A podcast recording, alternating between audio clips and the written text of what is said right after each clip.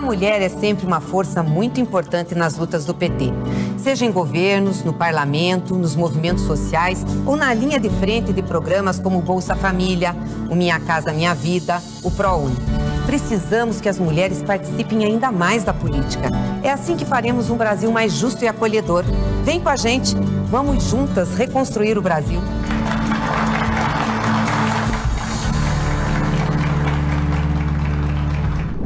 Nesta semana, o TV Elas por Elas Formação está discutindo o espaço das mulheres negras na política e hoje, Ivonete Carvalho, do Fórum Nacional de Mulheres Negras do Rio Grande do Sul, vem falar sobre desenvolvimento social e econômico. Olá, boa tarde. Um prazer estar falando com vocês, é, companheiras e companheiros.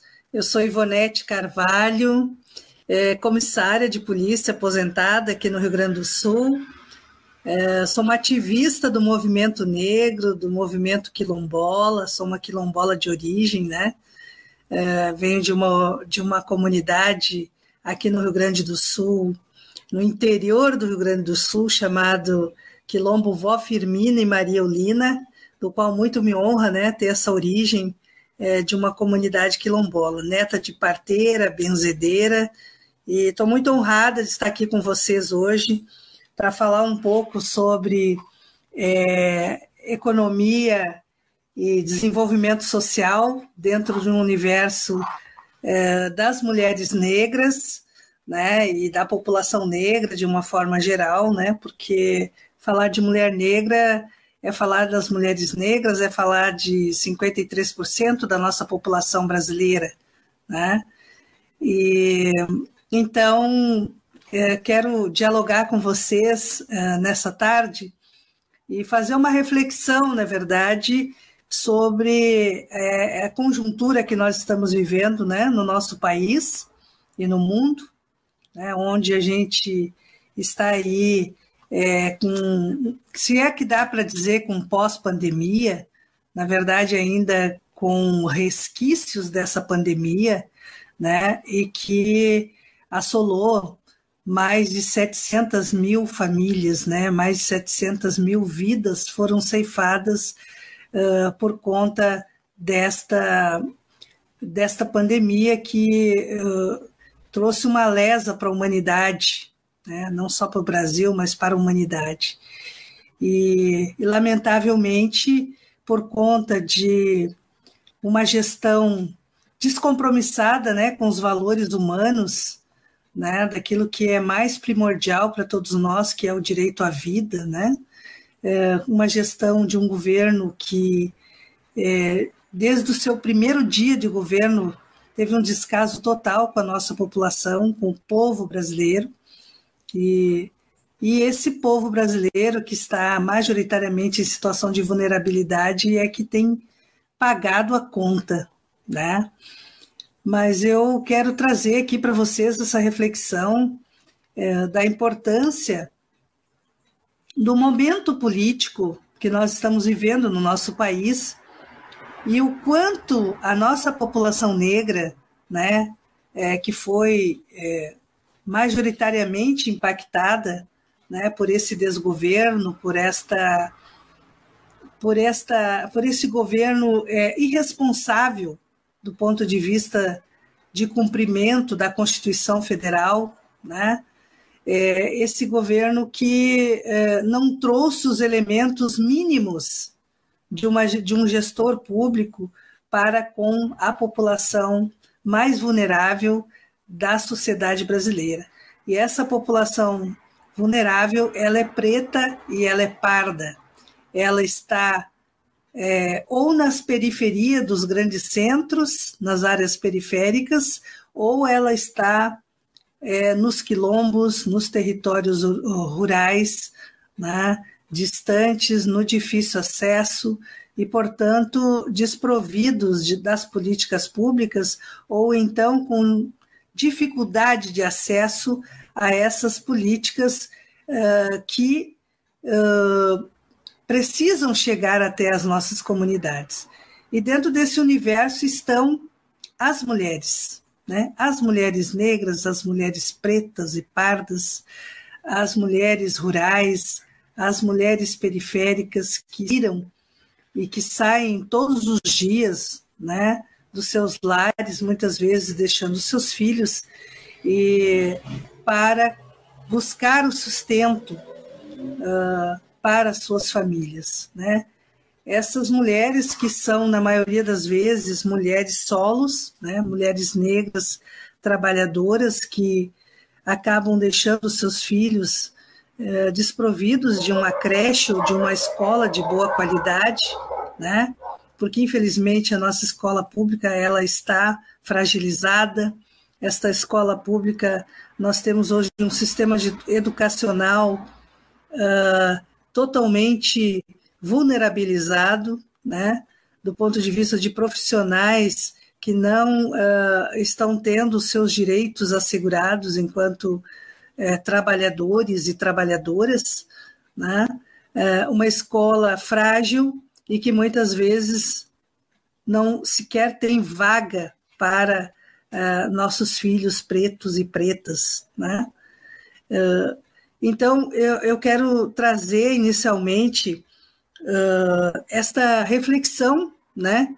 de que para falar de economia no nosso país, para falar é, de inclusão social para o nosso povo negro, para as mulheres negras, para as famílias negras, nós precisamos levar em consideração todo esse processo, né? Seja uh, as políticas públicas de ações afirmativas que estão disponibilizadas hoje para a nossa população. Ou seja, nós população, população negra no Brasil, ela usufrui e ela necessariamente precisa do braço do Estado, ela necessariamente precisa acessar é, aquilo que o Estado disponibiliza do ponto de vista das políticas públicas. E quando essas políticas públicas elas estão fragilizadas, né, elas impactam dire diretamente na nossa população.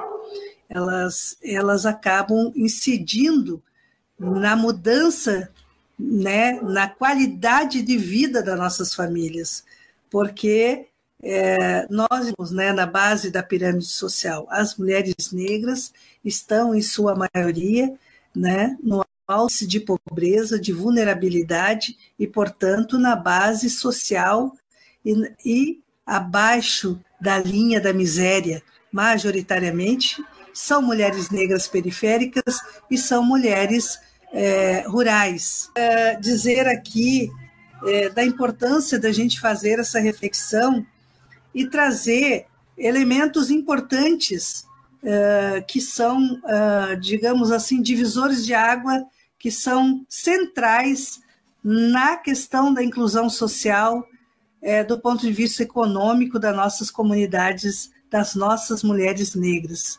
Né?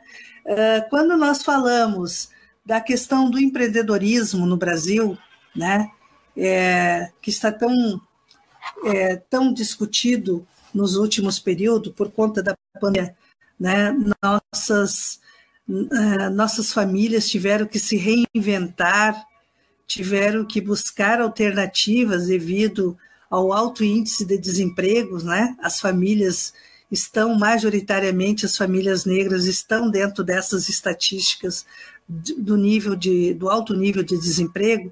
Nós hoje nós somos hoje 34 milhões de desempregados no Brasil, né? E majoritariamente são mulheres negras que estão desempregadas, é, fez com que a nossa população uh, buscasse alternativas, né? a partir da sua criatividade, a partir do seu modo de viver e de ser dentro do território, buscando alternativas de autossustentabilidade.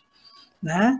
É, nas áreas periféricas dos grandes centros, uh, mulheres que conhecem alguma prática do artesanato ou que têm alguma vocação na área de, empreender, de empreendedorismo, elas passaram a buscar alternativas de complementação dessa renda familiar, né? E muitas vezes, não só complementação, mas muitas vezes a própria possibilidade e a única chance, né, com essa iniciativa de empreendedorismo, a única chance de sustentar as suas famílias. É, é, majoritariamente, isso tem ocorrido no nosso país cada vez mais. Né? Então, com esse momento de crise que nós vivemos, econômica e política no Brasil, uh, esse, esse impacto maior está se dando nesse segmento, que são as mulheres negras, né? que são as mulheres indígenas, que são as mulheres é, trabalhadoras domésticas, mulheres é, mães solos, mulheres que estão resistindo né? e buscando alternativas de sobrevivência e de manter é, aquilo que é básico para seus filhos e para suas famílias. Né? Uh, e buscando e dialogando nesse sentido da gente entender esse momento conjuntural político, né, no nosso país, onde a gente é, verifica cada dia, né, uh, a dificuldade desde o acesso ao transporte público, uh, devido aos altos preços, né, a locomoção devido aos altos preços da gasolina é, os preços das, dos alimentos alarmantemente caríssimos, né? Nós temos aí um aumento uh, praticamente uh, tem alguns itens, né, em que inclui a cesta básica que tiveram um aumento de 30, 40%, né? Então é, esses, é, esse impacto todo no preço dos alimentos é, está influenciando diretamente a nossa população negra e as mulheres negras em especial. Uh, aquelas mulheres que estão na área rural, né, que nós temos hoje no Brasil um grande contingente de população negra na área rural, elas estão uh, se voltando para alternativas daquilo que sempre fizeram, né? Das, das estratégias de resistência que sempre tiveram, que é uh, através de iniciativas da agricultura familiar buscar o plantio, né?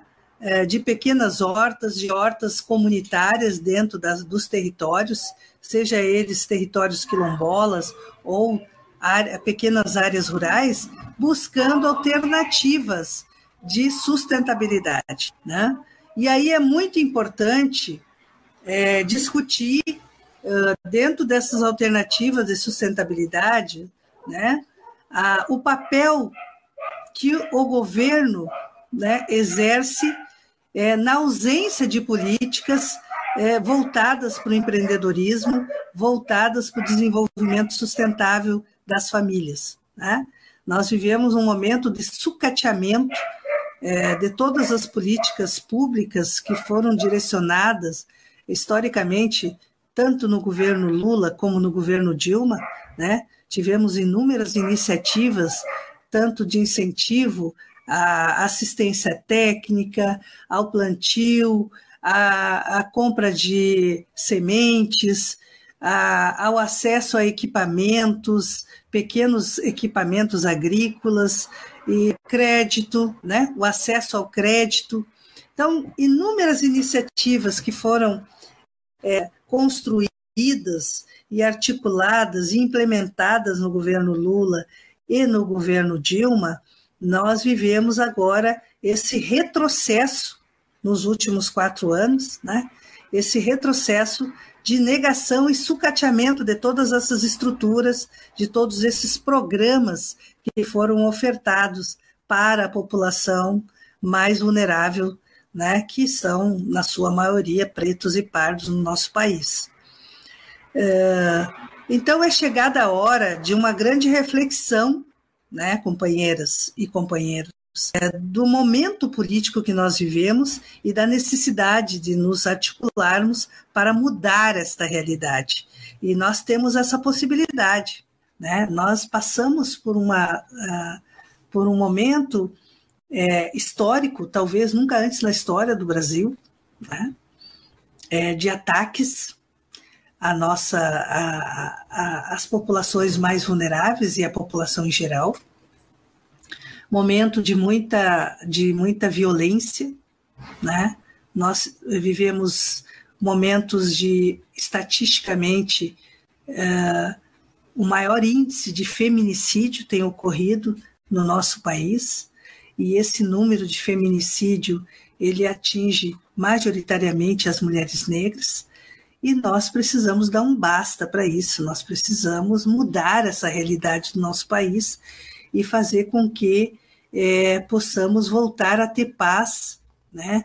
ter é, resgatado a, os programas que foram fundamentais para tirar a nossa população da vulnerabilidade, da extrema pobreza.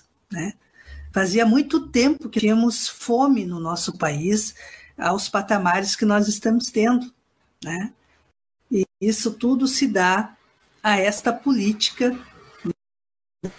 essa política, essa política eurocêntrica é, que só beneficia os privilegiados, os amigos do rei, né? de quem está na gestão pública, e deixando uh, de lado, totalmente vulnerabilizada, essa massa da população, e que são as mulheres negras, que são a população negra, os quilombolas, os povos de terreiros, né? povos e comunidades tradicionais, são os que estão sendo mais impactados por este processo de negação né, que nós estamos sofrendo no nosso país de negação da identidade das pessoas, de falta de respeito por parte do gestor público a nível federal e dos estados, né, dos seus aliados, porque existe um projeto em curso no, no nosso país, um projeto neoliberal que exclui os diferentes e que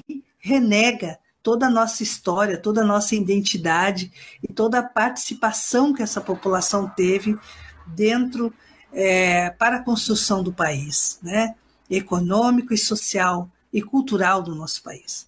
Então, a população negra, em especial as mulheres negras, elas deram uma grande contribuição para que se o nosso país hoje é, seja um país rico, né, mais, mais um dos países mais desiguais do mundo, né, a diferença enorme, há uma lacuna enorme entre aquele que possui maior concentração de renda e aquele que é, praticamente não é, possui uma renda inexistente. Né? Uh, e aí, é, dentro desse, desse cenário, é muito importante é, trazer algumas iniciativas que ocorreram uh, no governo Lula e no governo Dilma e que puderam é, potencializar e alavancar essa parcela da população né, que estava em alto índice de vulnerabilidade, como os programas né, na área rural, como já citei aqui, é, projetos de desenvolvimento rural, é, de acesso a crédito, de uma política de assistência técnica, é, que, de incentivo à economia criativa, de apoio ao empreendedorismo. Tudo isso movimentou do ponto de vista econômico e garantiu uma elevação né, desta, dessa parcela da população que estava vulnerabilizada e invisibilizada. Né? Seja lá no, no, no complexo do Alemão, por exemplo, projetos de políticas de ações afirmativas possibilitaram que mulheres eh, empreendedoras da, daquela região pudessem ter apoio né, para os seus projetos e alavancar suas marcas, seja na costura, né, na, na área de confecção, na área de moda, seja é, na área de, do artesanato e outras iniciativas, outras pequenas iniciativas em todo o Brasil. Né? Houve é, toda uma alavancagem, digamos assim, é, de possibilidades de abertura de portas e possibilidades de mudança de realidade, mudança das suas vidas, né? de melhoria da qualidade das suas vidas, é, do ponto de vista econômico. O que não ocorre hoje. Né? Então, nós precisamos sim é, refletir para fazer essas transformações e, e, e poder voltar, né, retomar o curso do nosso país, o curso para o desenvolvimento. Uh, também quero uh, registrar aqui uma iniciativa que, ao meu ver, ela é extremamente importante, foi extremamente importante quando implementada ainda no governo Lula, né, que foi é, a, a, instituição uh, de uma ação uh, que alavancou muito a economia criativa dentro dos territórios tradicionais quilombolas, né, que foi a, a, o selo Quilombos do Brasil. É, eu estive, tive o privilégio né, de, de compor o governo Lula e, e também um ano do governo Dilma, fiquei em torno de cinco anos né, do governo Lula e um ano é, do governo Dilma na CEPIR, que é a, a, o Ministério da Igualdade Racial, onde nós tivemos a responsabilidade na coordenação do programa Brasil Quilombola. É, em todo o país, fizemos, articulamos né, inúmeras iniciativas que tirou mais de 6 mil comunidades quilombolas da invisibilidade, né, fazendo com que eles é, pudessem é, se sentir sujeito de direitos, né, de acesso à cidadania, à inclusão produtiva é, a, e à titulação dos seus territórios. É, o que, que nós é, tivemos, então, como iniciativa, que, ao meu ver, foi um, um passo fundamental, é, foi a, a criação, o lançamento pelo presidente Lula né, é, do selo Quilombos do Brasil. Esse selo foi lançado em 2010, é, durante a Semana da Consciência Negra, né, numa atividade ainda na Praça Castro Alves, lá em Salvador. E o presidente Lula lançou, então, o selo Quilombos do Brasil, uma iniciativa nossa a partir é, da CEPIR, né, da Secretaria de, de Políticas para Povos e Comunidades Tradicionais. E esse selo possibilitou que comunidades quilombolas no Brasil inteiro, né, estavam produzindo seus artesanatos ou com pequenas iniciativas do ponto de vista da produção, né, seja na produção agrícola, na produção de farinha, é, no plantio de hortifrutigranjeiros, na criação de pequenos animais, é, seja na, na, com as bordadeiras lá em Pernambuco, né, com a produção do mel lá do Pará, de inúmeras comunidades, nós tivemos a possibilidade, a partir da, do lançamento do selo Quilombos do Brasil, nós tivemos a possibilidade de trazer esse produto das comunidades quilombola para a visibilidade, né, com um certo protagonismo e toda uma estrutura de apoio com uma estratégia de certificação de origem, né? Então, o selo ele possibilitou que as comunidades pudessem colocar os seus produtos, né, nas grandes feiras, nos, nas grandes, na, em algumas redes de comercialização a nível urbano, e, e, trazendo, tirando esse produto lá da invisibilidade, que muitas vezes estavam na mão dos atravessadores, né? É, e esses atravessadores é, iam até os territórios, adquiriam esses produtos e depois levavam para os grandes centros e comercializavam esses produtos por cinco, seis vezes mais, mais o valor que haviam pago né, na origem. E, e, isso não estava, digamos assim, até então, possibilitando uma melhora na qualidade de vida do, do ponto de vista econômico. Bom, então, para a gente ir finalizando, é, quero trazer né, a importância é, da, da, retomada né, dessa política, é, de uma política, de um projeto democrático e popular para o nosso país, né, uma política de esquerda voltada é, para o direito à vida da nossa população e a garantia dos direitos da nossa, da, da nossa sociedade, né? o cumprimento da nossa Constituição Federal, que faz praticamente quatro anos né, que ela tem sido rasgada todos os dias, né? a partir do momento que nós temos um governo que não cumpre com seus é, compromissos básicos. Né?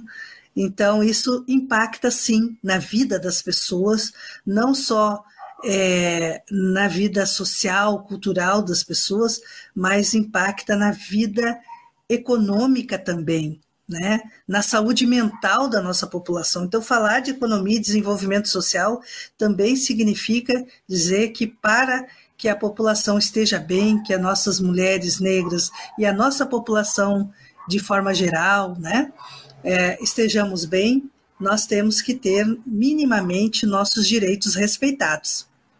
O direito né, de acesso aos alimentos, o direito dos, de ter um trabalho digno, de sair às ruas com segurança. Né? Nós vivemos um momento onde tudo isso está em risco. E é muito importante que nós possamos fazer essa reflexão e fazer essa transformação, né? É, nos mobilizarmos para mudar essa realidade. Você que está nos assistindo, que é companheiro, né, que está nos ouvindo, é, com certeza estará junto conosco nessa luta para a retomada do nosso país, né, que ele passe a ser esse país que ele é riquíssimo do ponto de vista da cultura, economicamente próspero, mas muito injusto, né, com, a, com as populações mais vulneráveis, muito desigual e nós precisamos combater toda e qualquer forma de discriminação. A discriminação de gênero, a discriminação racial, a xenofobia, a homofobia, a, a violência contra as crianças e adolescentes, né, que tem aumentado muito durante esse período de pandemia. Nós precisamos urgentemente mudar a realidade do nosso país. Isso só será possível né, com a eleição da, do nosso projeto democrático e popular para que nós possamos voltar à paz no nosso país. Então, muito obrigada e conto com vocês aí para continuarmos na luta. Um grande axé. Que futuro nós queremos para nós, mulheres, para os nossos filhos, para as nossas comunidades, para o nosso país?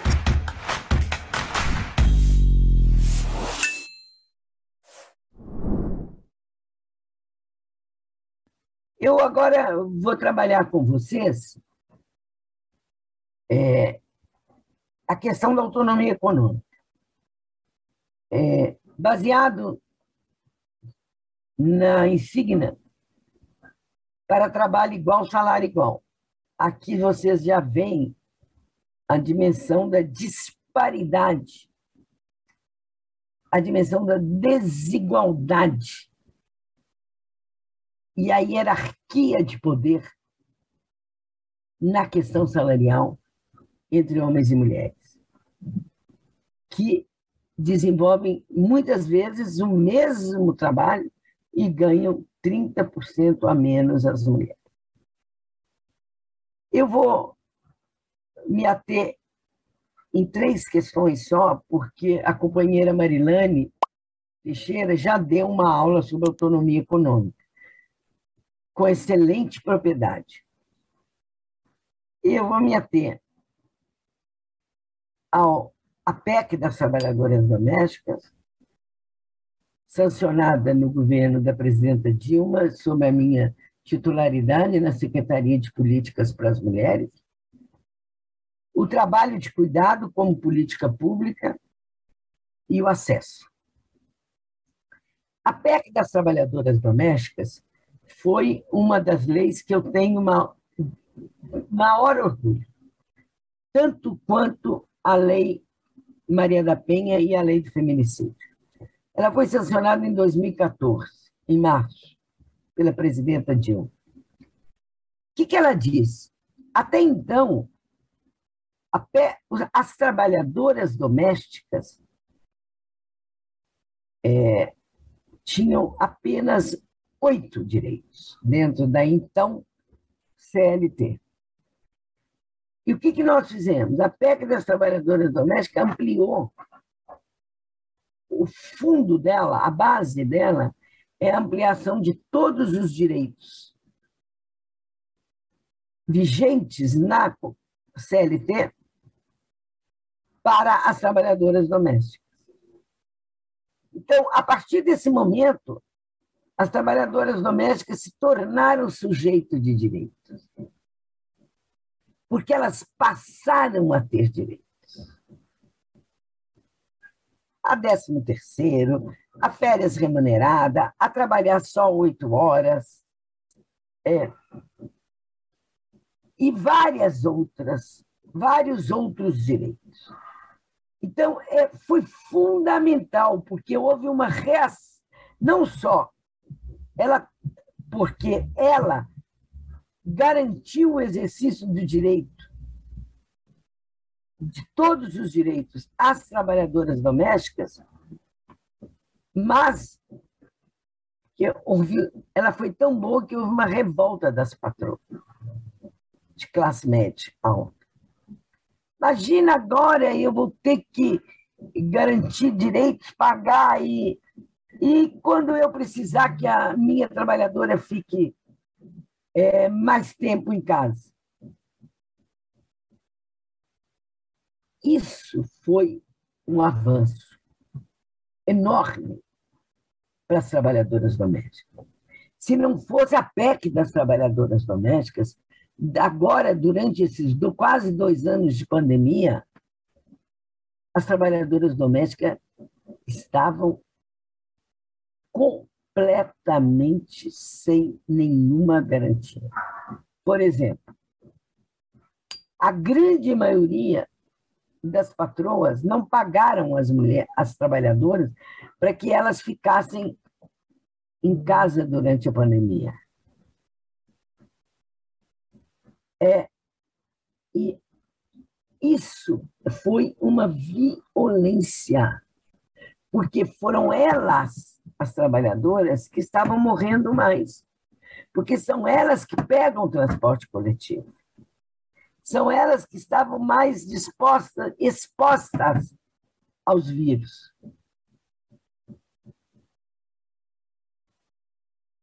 Então, a PEC das trabalhadoras domésticas foi realmente um avanço é, inominável na garantia dos direitos das trabalhadoras domésticas. Desenvolvimento social e econômico foi o tema da aula de hoje e amanhã encontramos com Romilda Pisani, do Fórum Nacional de Mulheres Negras do Mato Grosso. Ela vai falar com a gente sobre mulheres negras na política. Anote na sua agenda e não perca. Todas as aulas estão disponíveis na TV Elas por Elas Formação, no canal da TV PT no YouTube ou em formato de podcast no Spotify.